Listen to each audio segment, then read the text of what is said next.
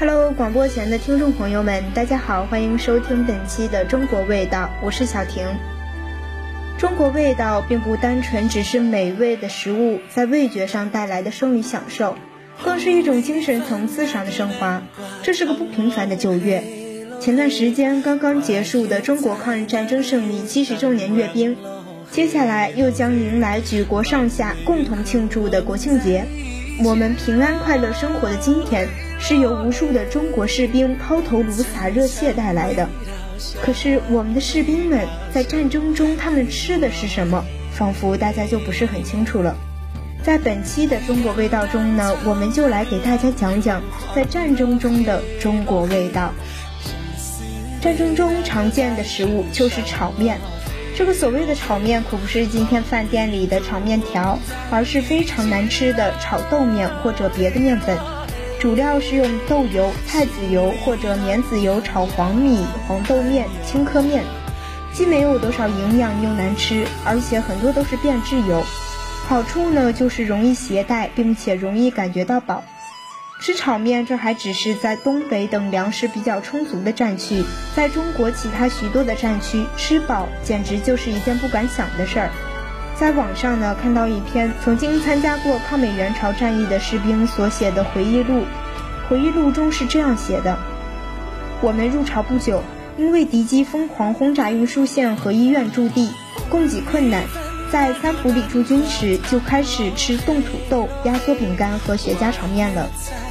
那时为了躲敌机，白天不能生火做饭，早上吃过早饭，带伤员上山防空时。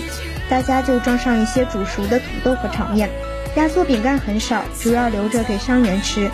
在零下三四十度的冬天，土豆很快就冻成一个硬石头，啃起来挺费劲儿。而且冻过的土豆味道是苦涩的，同志们都不爱吃。就是这种又苦又硬的食品，也常常是吃了上顿没下顿。比较起来，可口的就是我们的家常便饭炒面了。吃炒面呢是有讲究的。必须是边吃边喝水，否则又噎又呛，根本无法下咽。回忆录里写道，大家吃炒面的方法也不同，各有各的特色。有的人把山上的积雪舀在搪瓷缸子里，加上炒面搅拌而食；有的一把炒面一把雪同时吃。而我的吃法是，先把积雪攥成一个拳头大小的雪球，吃炒面时先吃一口雪团。口腔湿润了，炒面自然也就不干巴难咽了。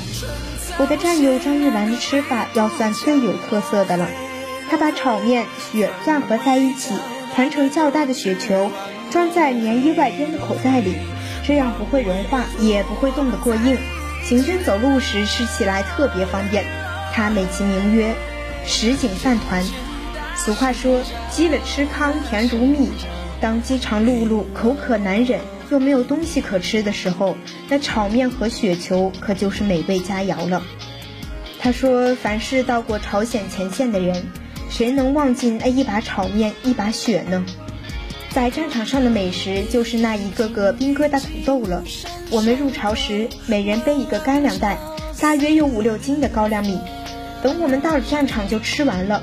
而美军的后方供应饼干、罐头、饮料等等，每个人都饿不着的。”一开始我们东西吃完了以后，就靠朝鲜老百姓家里做的饭。等我们到了战场，大部分房子都已经炸毁了，老百姓也已经跑光了。我们呢，就只能经常挨饿。所以，我们后方的运输特别的难。